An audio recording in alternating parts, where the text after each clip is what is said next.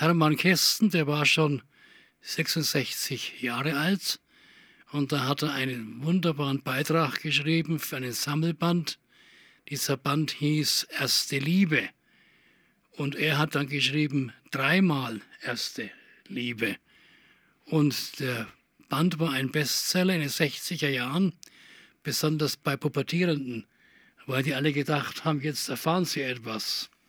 Aber Kästen war ja immer ein Schalk, der beschrieb seine erste Liebe, wie er so ungefähr acht bis neun Jahre alt war. Ich lege einfach mal los. Oder hieß meine erste Liebe Carla Schäfer. Damals wohnten wir in der Feuerbachstraße ich war schon sieben oder acht Jahre alt, ein Schulkind. Wir wohnten im zweiten Stock und Carlas Vater, der Ingenieur Schäfer, wohnt im ersten Stock. Da Schäfers kein Dienstmädchen hatten, deponierten sie ihr Töchterchen bei uns, wenn sie abends ins Theater gehen wollten. Carla aß mit uns zu Abend. Da sie für meine ältere Schwester Lina zu klein für meine jüngere Schwester Gina zu groß war, wurde es meine Aufgabe, die gleichaltrige Carla zu amüsieren. Nach dem Essen führte ich sie jedes Mal prompt in den Salon, wo ein runder Tisch stand, von einer langen Damastdecke fast bis zum Boden hinunter bedeckt. In diesem dunklen Salon, der nur durch die halboffene Tür einiges Licht fand, führte ich Carla an der Hand und versprach ihr, meine schönsten Märchen zu erzählen, wenn sie sich mit mir unterm runden Tisch auf eine Schelme setzte. Eingehüllt von der Damastdecke saßen wir da, wie in einem dunklen Zelt, eng aneinander geschmiegt. Ich legte meine linke Hand auf ihr nacktes Knie und meine rechte auf ihre Hüfte und erzählte ihr die alten Märchen der Brüder Grimm und von Andersen und aus Tausend einer Nacht.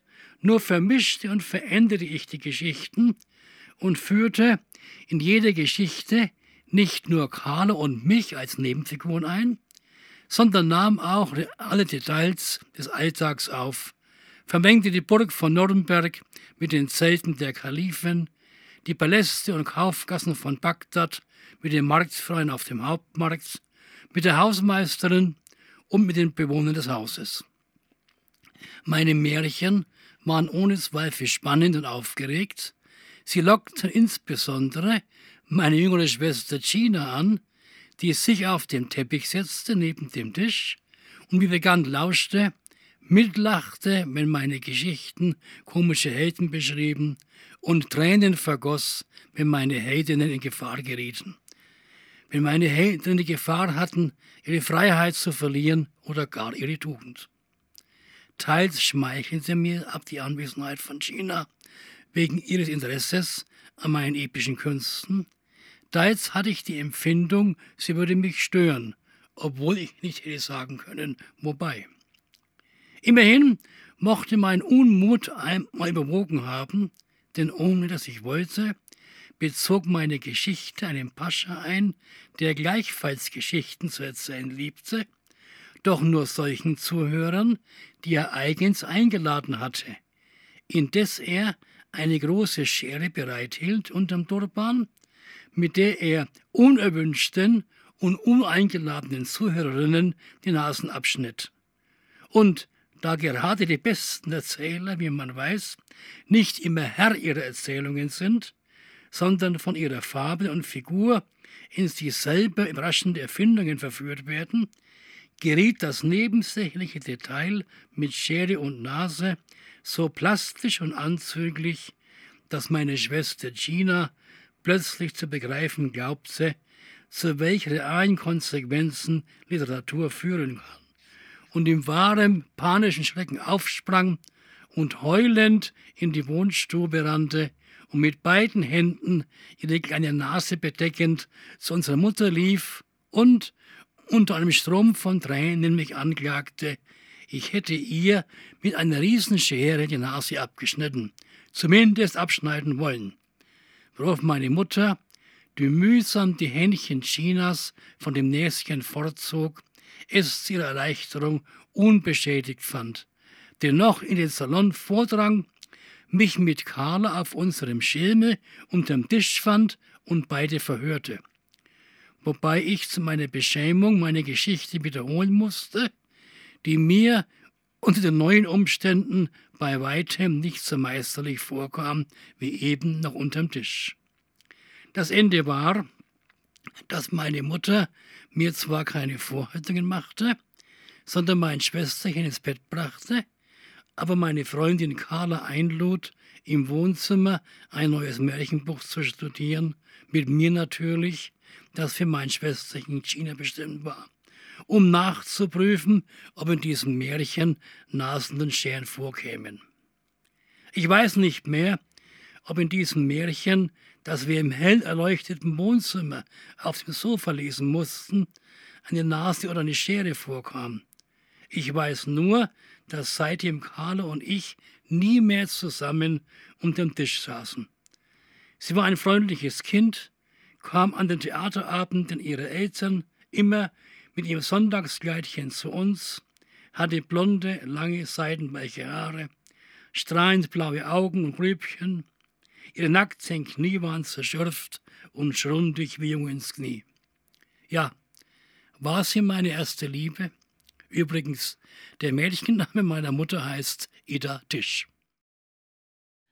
Manfred Schreiner, du bist erster Vorsitzender von der Hermann-Kästen-Gesellschaft e.V. in Nürnberg. Was war der Grund für diese Gründung? Ja, der Hermann Kästen war in den 20er Jahren ein weltberühmter Schriftsteller.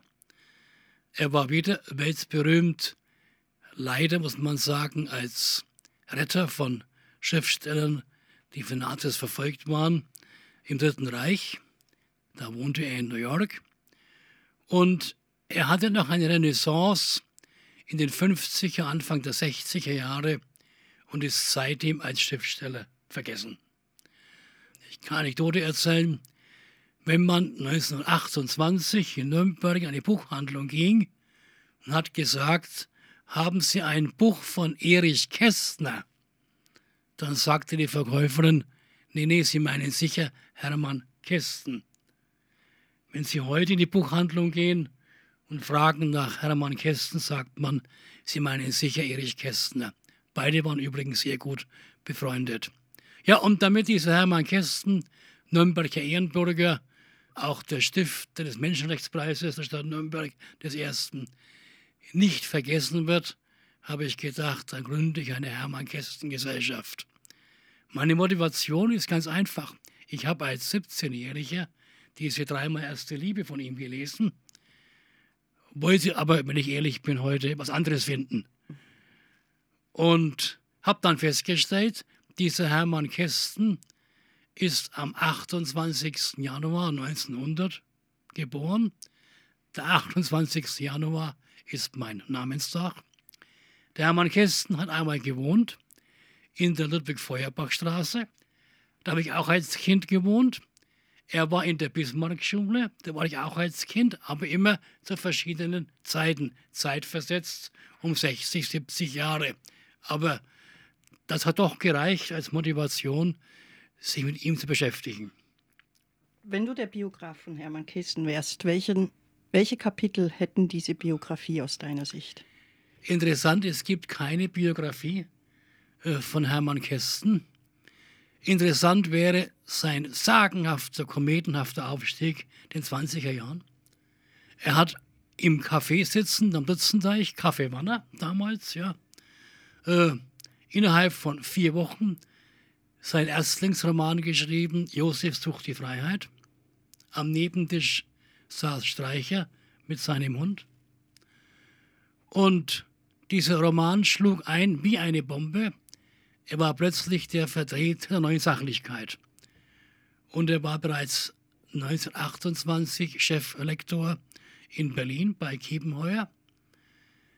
War sozusagen der Shootingstar der Literatur in den End-20er Jahren des letzten Jahrhunderts.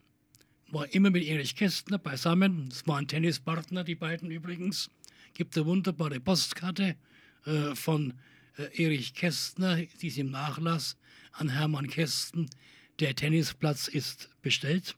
Auch bei der Ehrung zum 70. Geburtstag von Hermann Kästen hat Erich Kästner gesagt in seiner Rede, er war ein guter Dichter, aber ein mäßiger Tennisspieler.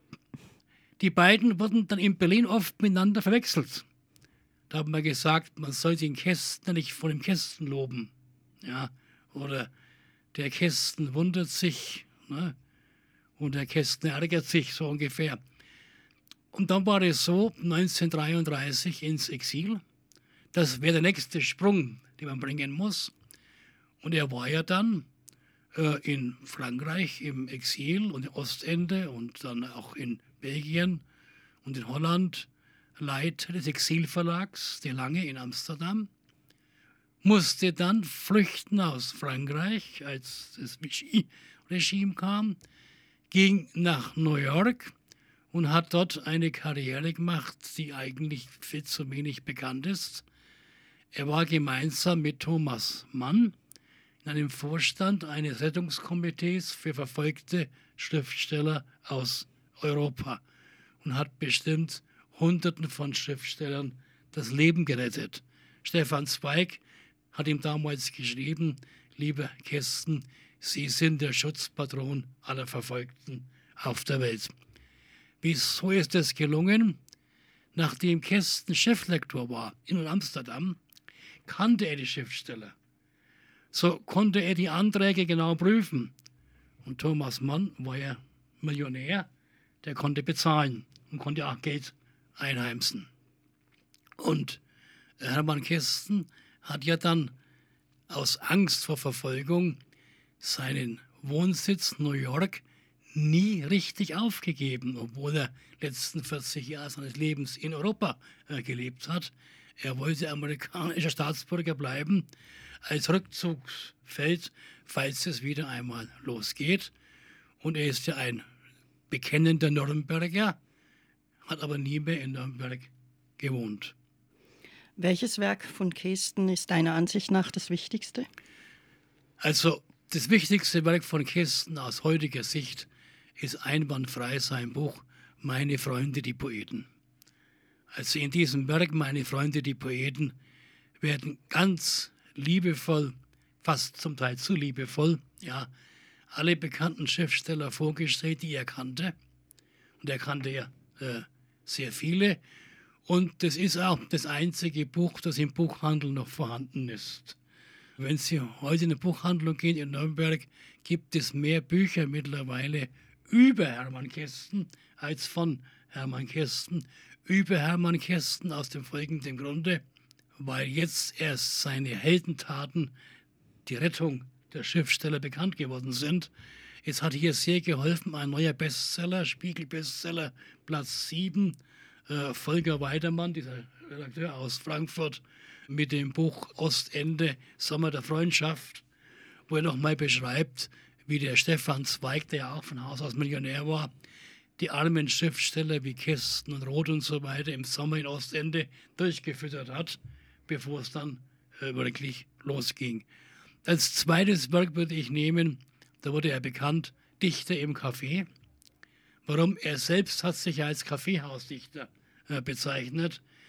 Äh, man muss sich vorstellen, der war ja nie reich, der Hermann Kästen. Der war ein armer Schlucker. Ja, war ein Schnorrer eigentlich. Ja. Äh, musste davon leben. Äh, Wenn es seine Frau nicht gewesen wäre, die als Sekretärin gearbeitet hat, hätte er nicht überlebt. Und dieser arme Hermann Kästen, setzt sich dahin, ja, und beschreibt die reichen Schriftsteller, die er eigentlich kannte, wie zum Beispiel Thomas Mann, ja, oder Stefan Zweig, oder ganz reich war er der bekannte Münchner Schriftsteller Leon Feuchtwanger, der ja damals im Exil sich zwei Schreibkräfte leisten konnte als Schriftsteller. Muss ich mir vorstellen, sowas, ja. Die armen Schriftsteller haben in, in Kaschemin gewohnt und der Feuchtwanger hatte im gleichen Ort da, im Südfrankreich, ja, wo sie äh, logierten im Winter, weil es dort die Heizung nicht vorhanden war. Konnte sich zwei Schreibkräfte leisten und Diener und so weiter. Hat er alles sehr positiv beschrieben, auch ohne Neid. Neid blieb ihm fern. Und das sind die bekanntesten Werke von ihm. Die Romane liest heute keiner mehr aus folgendem Grunde. Ich muss das leider so sagen. auch in seinen Romanen sehr oft dieser moralische Zeigefinger gezeigt wird. Das will heute keiner mehr, mehr lesen, kann man auch an sich gar nicht mehr lesen. Diese äh, bewusste Rechtfertigung, die er sehr oft bringt. Er hat noch einmal in den 60er Jahren probiert, etwas äh, zu schreiben, aber es kam dann nicht mehr an. Ein paar gute Kurzgeschichten vielleicht. Äh, und er wird ja auch in der Literatur dann ab 60er Jahre nicht mehr bezeichnen als Literat, sondern als Literator. Also er war ja Präsident äh, des PEN in Deutschland, ja. Er war auf sämtlichen Kongressen, wie ich vorstellen kann. Er war ein geachteter Mann aus dem Widerstand, ja. Er war nicht befleckt wie manche andere, die sehr schnell sich gedreht haben äh, nach dem Dritten Reich. Er war ein bekennender Sozialist, muss man wirklich sagen. Ja. Er war ein bekennender Atheist.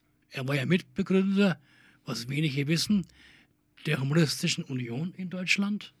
Und er hat dort eine wunderbare Rede gehalten, hat gesagt, ich brauche keinen Gott, um gut zu sein. Also er war schon einer, der die Leute begeistern konnte, aber nicht mehr äh, mit seinen Werken. Es war interessant, bei seinem 90. Geburtstag hat ja der Literaturpapst Reich-Ranitzky die Laudatio gehalten. Und Willy Brandt hat auch für ihn gesprochen, war auch da. Aber Reich-Ranitzky hat den Kästen gewürdigt als den Lebensretter der Schriftsteller auf der Welt, ging aber mit keiner Silbe auf sein Werk als Dichter ein. Das war schon fast grobschlächtig. Allerdings nach seinem Tod hat er ihn besser beschrieben. Ja, ich greife jetzt mal eine Frage vor, weil es auch schon öfters gefallen ist. Eben, er ist heute eigentlich ein vergessener Autor. Warum kam das? Eben, obwohl er sich ja so groß engagiert hat, aus dem New Yorker Exil heraus. Er hatte Freundschaft eben zum Beispiel mit Erich Kästner oder Josef Roth. Er war PEN-Präsident über vier Jahre lang in den 70er er hat zum Beispiel den Georg-Büchner-Preis bekommen, 74. 20 Jahre vorher würdigte ihn die Stadt Nürnberg mit dem Kulturpreis. Wie, wie kam das? Warum? Ja, das Schlimme ist das, die Rechnung der Nazis ging eigentlich auf. Die Schriftsteller wurden ins Exil getrieben und haben dort ihre Leserschaft verloren. Er sprach zwar leidlich Englisch, aber er konnte in Englisch kaum schreiben. Es gibt Versuche von ihm, Werke in Englisch zu schreiben, aber das, das geht nicht. Literatur ist ja sowas von Tiefe. Ja, das kann man schlecht in der fremden Sprache machen. Und wenn Sie 12, 15 Jahre von Ihrem Markt entfernt sind, vom deutschen Markt, geraten Sie in Vergessenheit. Und dann kam er zurück und hat vielleicht in Anführungszeichen den Fehler gemacht, sich bewusst nicht in Deutschland anzusiedeln. Er hat gesagt, er möchte nicht dort wohnen, wo die Globkes noch an der Regierung sind. Hat er als Wohnsitz Rom äh, gewählt. Und da war er auch nicht in seinem Sprachraum. So war er sozusagen ein Exilschriftsteller auch wieder zu Hause. Und es kommt auch was dazu. Es verband ihm ja mit der Gruppe 47, die damals in den 50er, 60er Jahren die Herrschaft hatten im Literaturbetrieb, verband ihm eine innige Hassliebe. Kästen hat auch zum Teil sehr überzogen in seiner Kritik an den neuen Linken, die er sehr oft völlig überzogen in faschistische Rollen äh, stellen wollte. Und dann natürlich hat er den Fehler gemacht, er hat geglaubt, er könne an dem wieder anknüpfen, was in den 20er Jahren Erfolge waren. Das hat in den 70er Jahren einfach nicht mehr funktioniert. Und dann war er ein bekennender Feind von Bertolt Brecht, was mich sehr wundert. Er war kein Feind von Bertolt Brecht als Schriftsteller. Er war Feind von Bertolt Brecht, weil er gesagt hat, er hat sich korrumpieren lassen durch die Herrschaft in der damaligen DDR. Wie er gefragt wurde, was haben Sie gegen Brecht, hat er gesagt, gegen die Person Brecht überhaupt nichts. Ich habe ihm zweimal das Leben gerettet, aber ich mag ihn nicht wegen seiner Ideologie. Und das alles kam dann zusammen in diesem Mainstream der 50er und 60er Jahre. Da war er eigentlich out. Man hat ihn dann wiederentdeckt, man hat ihn fast gebraucht als Feigenblatt. in den 70er Jahren als Penn-Präsident. Sozusagen, jetzt haben wir einen, der unbefleckt ist. Äh, trotzdem waren aber für Hermann Kästen Freundschaften ja ein sehr wichtiges. Ein bekanntes Zitat von ihm ist: Ich hatte Glück mit Menschen. Ein sehr schönes Buch von ihm ist auch Meine Freunde, die Poeten. Du hast es auch genannt.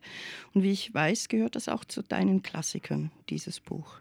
Ja, sicherlich. Also, es gibt elf Ausgaben. Ich habe die alle zu Hause. Meine Freunde, die Poeten. Ich versuche immer noch zu erforschen, weil in jeder Ausgabe eine neue Auswahl stattfindet. Aus welchen Gründen er welche rausschmeißt, aber dann ein paar Jahre später wieder reinnimmt, ja, ist kein System erkennbar. Übrigens, die Freundschaften waren herrlich mit ihm. Er hatte einen unwahrscheinlichen Briefwechsel. Es gibt in München in der Monacensia, in sein, seinem Archiv sozusagen, die Stadt München verwaltet den Nachlass von Hermann Kästen an die 70.000 Briefe. Ist interessant.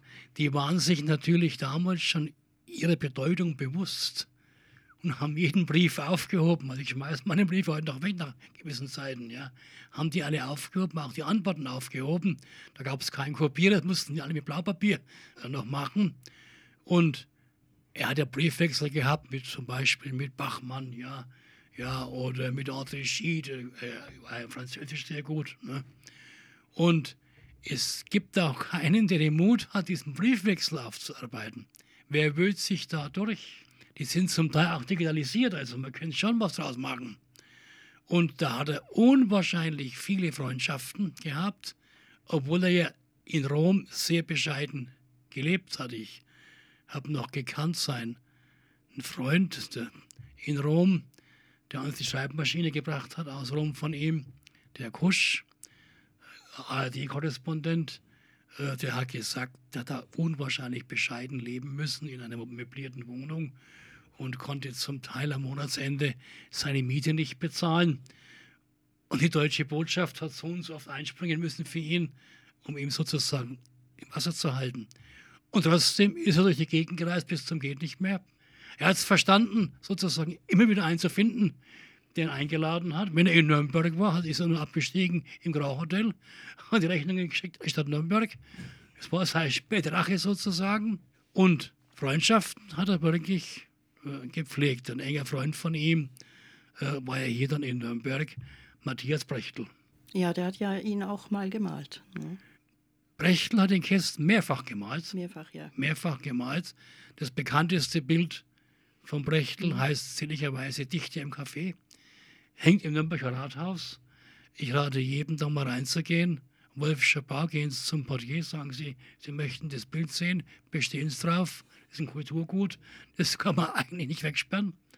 Und da auf diesem Bild ist er abgebildet mit Jesus und Moses und seinen Freunden zum Teil. Auch das zeigt die Freundschaft. Und die Künstlerfreundschaft mit Brechtel, die war ja sehr eng. Es gibt noch ein sehr intimes Bild, wo der Kästen seine Frau auf dem Schoß hat. Also die haben sich sehr gut verstanden. Du selber bist dem Hermann Kästen auch begegnet? Ja, aber ich, ich muss sagen, das? ich war das war bei seinem 90. Geburtstag leicht zu merken, 1990, mhm. weil er 1900 äh, geboren ist. Da war er aber eigentlich schon, muss man sagen, äh, nicht mehr sehr ansprechbar. Er hat das ganze Prozedere über sich ergehen lassen, äh, hat sich amüsiert, ja, das hat man ihm angesehen, das hat ihm gefallen, dass Willy Brandt spricht, ja, und Ritzke spricht. Und wir waren anschließend im Apatia beim Abendessen mit Hermann Glaser. Ich war sozusagen der Diener dieser beiden hohen Herren. Aber ich habe selten ein Abendessen erlebt, wo sich zwei so lange angeschwiegen haben äh, wie die beiden. Ja. Äh, Hermann Kästen hat 1977 den Tod seiner Frau hinnehmen müssen in Rom und hat eigentlich, sagt Wolfgang Wohl, den Tod seiner Frau nie richtig überwunden, obwohl er dann noch eine Lebensgefährtin gefunden hat in der Schweiz, ja, in der Nähe von Basel, aus der Freundschaft seiner verstorbenen Frau, die den Hermann Kästen äh, in einem Telefonat mit mir mal wunderbar beschrieben hat. Ich habe gesagt, er war ein liebenswürdiger Geizhals. Geizig mhm. musste er sein, es war antrainiert äh, von seinem, seinem Leben her. Und dann war eine große Freundschaft zu Ulich in Nürnberg, Professor Ulich. Ulich ist ja bekannt, der hat die Kästenbüste gemacht, ja, die Kästenstatue gemacht. Äh, auch Ulich äh, beschreibt ihn als einen liebenswürdigen älteren Herrn sozusagen und immer charmant, ja. Was galt Hermann Kästen das Wort, die Sprache, die Literatur? Im Grunde war Literatur für ihn Wirklichkeit. Ja, also er hat ja, ich glaube, die Wirklichkeit nur wahrgenommen über Literatur. Ja, also Kästen ist ein Mensch, wenn der nach London gegangen ist, da hat er ein Buch in London gelesen, aber auf die Idee, in London rumzufahren, ist er nicht gekommen. Ja, das war sozusagen ein Mensch des Geistes. Ja, obwohl er ein Spaziergänger war. Er ging immer wieder spazieren. Ne? Und auch sein Tag war ja einmalig gut. Nach dem Frühstück spazieren gehen, ins Café gehen, ins nächste Kaffeehaus. Ne? Ein Schulheft dabei, ein Bleistift und schreibt. Ne? Also wie man sich so im Heimatfilm einen Schriftsteller vorstellt. Ob er es bewusst gespielt hat, weiß ich nicht. Wahrscheinlich war es antrainiert. Aber wo sollte er denn schreiben? Die hatten so kleine Wohnungen, da war ja kaum Platz, da war auch keine Ruhe, aus dem Kaffeehaus äh, ruhiger, ja, kein Telefon. Im Kaffeehaus konnte man sich anrufen lassen. Ne? Die Leute wussten ja, wo er verkehrt, in welchem Café. Er gilt sozusagen als Weltenbürger. Äh, du hast es auch schon erwähnt, er kam ja nicht mehr nach Deutschland zurück, jedenfalls nicht wohnhaft. Er hat in Rom gelebt und dann eben zum Schluss hin noch in Basel. Wie hat er Deutschland gesehen nach dem Zweiten Weltkrieg? Also er hat Deutschland sehr, sehr kritisch gesehen. Es war für ihn fürchterlich, er konnte es gar nicht glauben, dass sozusagen die herrschende Klasse des Dritten Reiches plötzlich wieder zur herrschenden Klasse gehört hat. Es, es gab ja keine Entnazifizierung in Deutschland. Das war eine Farce, die Spruchkammern. Ja. Ähm, hat er die alle wieder versteckt sozusagen. Für ihn war das schlimm. Er hatte auch dann, wie er, wie er ausgezeichnet werden sollte, mit dem Bundesverdienstkreuz hat er abgelehnt. Er hat gesagt, er möchte von diesem Staat keinen Orden haben. Nürnberg hat er geliebt als seine Stadt, als Kind und so weiter. Aber auch da hat er gesagt, in seiner berühmten Rede, wir Nürnberger, wir toll, ne? Äh, Rede gehalten beim PEN-Kongress, wir Nürnberger. Und da hat er gesagt, ich fühle mich in keiner Stadt so zu Hause wie in Nürnberg, aber auch so fremd wie in Nürnberg. Ja, was will man sagen?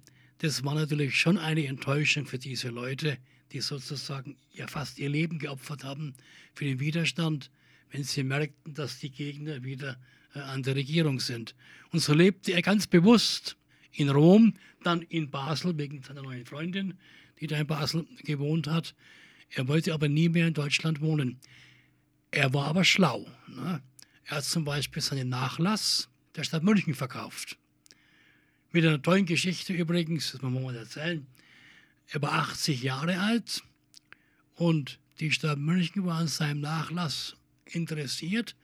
Die Monacensia, eine Zweigbibliothek für Schriftsteller in München. Und da hat er für eine Leibrente, eine lebenslange Leibrente, das verkauft die haben gedacht, er lebt noch fünf, sechs Jahre, aber er ist 96 Jahre alt geworden. Also am Schluss hat er ein Geschäft gemacht. Er hat den, ich nenne es jetzt so, den Grundstein gelegt für den heutigen Internationalen Nürnberger Menschenrechtspreis, der seit 1995 alle zwei Jahre vergeben wird. Was war das Anliegen von Hermann Kästen für diesen Preis? Also Hermann Kästen hat bewusst sozusagen die Versöhnung gesucht kurz vor seinem Tod mit seiner Vaterstadt. Ist auch interessant, er hat ja bei dem 50-jährigen Abiturjubiläum am Leuchtner Gymnasium eine Rede gehalten mit dem Titel Alles, was ich lernte, lernte ich gegen euch. 20 Jahre später war er, war er völlig versöhnt, auch mit alten Lehrern sozusagen. Das ist die, die Altersmilde, die dann kommt. Und in dieser Altersmilde hat er dann diesen Menschenrechtspreis gestiftet. Nicht aus eigenen Honoraren verdient. Er hat es noch einmal ziemlich reich in die Lebensgefährtin gehabt. Ja, ich gehe auch davon aus, dass die ihm sehr geholfen hat, äh, das so zu machen. und hat sich hier quasi in Nürnberg ein Denkmal gesetzt. Er war übrigens stolz, dass er Ehrenbürger war in Nürnberg. Das hat er geliebt. Ja. Wo in Nürnberg lassen sich noch Spuren von Hermann Kästen finden? Ja, wenn wir auf Spurensuche gehen, finden wir vieles. Es gibt einmal mein Lieblingscafé, das Hermann Kästen Zeitungscafé. Das wäre es auch so ohne Hermann Kästen, was ein schönes äh, Café ist. Dann gibt es im Rathaus das wunderschöne Bild von Brechtel. Dann gibt es ein Hermann Kästen Kolleg, eine weiterführende Schule für Erwachsene. Ist mit der Schreibmaschine von ihm, die er benutzt hat, die ist dort ausgestellt. Und es gibt neuerdings auch einen Hermann Kästen Ring, sinnigerweise in einem Vorort in Thon, ja, kurz vor der Stadtgrenze, ohne ein Kaffeehaus. Man hat schon mal überlegt, äh, ob man nicht den Platz vor dem Gewerbemuseum in Hermann-Kästen-Platz äh, umtauft. Aber da war damals sehr dagegen, die Nürnberger Versicherung, die das Haus gekauft hat. Die wollten den alten Namen behalten. Aber er hat auch noch ein Denkmal bekommen, vielleicht, äh, dass wir in den Schulen ein Buch verteilt haben, Lust auf Hermann Kästen, äh, und die Lehrer immer gebeten haben, da ein bisschen was zu lesen von ihm. Wobei natürlich die Geschichte der ersten Liebe die 14-jährigen Mädchen heute noch anrührt. Ne? Und das nächste Kapitel wird schon etwas sexuell. Das ist dann auch gut für die Neunklässler. Ja, bevor wir das Gespräch abschließen, komme ich noch zu den Stichwörtern ganz frei spontan geantwortet, was dazu einfällt. Es muss auch jetzt nicht mehr mit Hermann Kästen mhm. zu tun haben. Erinnerungskultur. Ja, Erinnerungskultur ist eine ganz wichtige Aufgabe und das sage ich immer, grabe da, wo du stehst. Jeder sollte dort, wo er arbeitet, wo er lebt, ja, suchen nach Erinnerungen und er wird erstaunen, was da alles zutage kommt. Lesen? Lesen ist für mich die geistige Zentralheizung des Menschen. Ohne Lesen ist alles nichts. Ja, auch in der Schule übrigens. Äh, Lesen ist nicht kompensierbar. Sie können ja zu Schülern sagen, du bist übergewichtig, du bist jetzt schlecht in Sport, dafür bist du aber guter Musiker. Sie können keinem Schüler sagen, du kannst nicht gescheit lesen, dafür bist du ein guter Mathematiker. Sie ist er nämlich nicht. Ja, Lesen ist Grundvoraussetzung allen tun Ich glaube, die Gehirnforschung ist dabei nachzuweisen, dass wir unsere Gehirnstrukturen ja sozusagen programmieren durch das Lesen. Wortschöpfungen? Wortschöpfungen, ach, das ist was Schönes, aber wer kann das noch? Ne? Wer, wer kann heute noch Wörter schöpfen? Ja? Äh, übrigens, die Jugend, das finde ich ja toll, äh, wenn die so richtige geile Wörter sozusagen äh, schöpfen. Ja? Ich habe noch, oder auch, auch, auch die Werbung. Ich habe neulich äh, von der Bäckerei gelesen, mit Leib und Seele Bäcker, aber Leib mit AI äh, geschrieben. Das sind für mich Wortschöpfungen heute. Ja. Die Jugend war angesprochen in dieser Antwort. Ich habe es ja auch als Stichwort Jugend. Ja, Jugend, kann ich nur sagen mit Goethe, Jugend ist Trunkenheit ohne Wein. Heimat? Heimat ist dort, wo es mir gut geht. Kultur? Alles, was nicht Natur ist, ist Kultur. Geselligkeit? Geselligkeit braucht der Mensch. Der Mensch kann ohne Mitmensch nicht leben. Politik? Politik wird oft zu Unrecht als schlecht gesehen. Wer sagt, alle Politiker sind schlecht, sollte in die Politik gehen. Fernsehen? Fernsehen will ich nicht verteufeln. Das ist ja nett, ne? dass man Fernsehen verteufelt. Zu meiner Kindheit gab es noch als Strafe Fernsehverbot. Ja. Übrigens interessant, 100 Jahre vorher gab es als Strafe Leseverbot.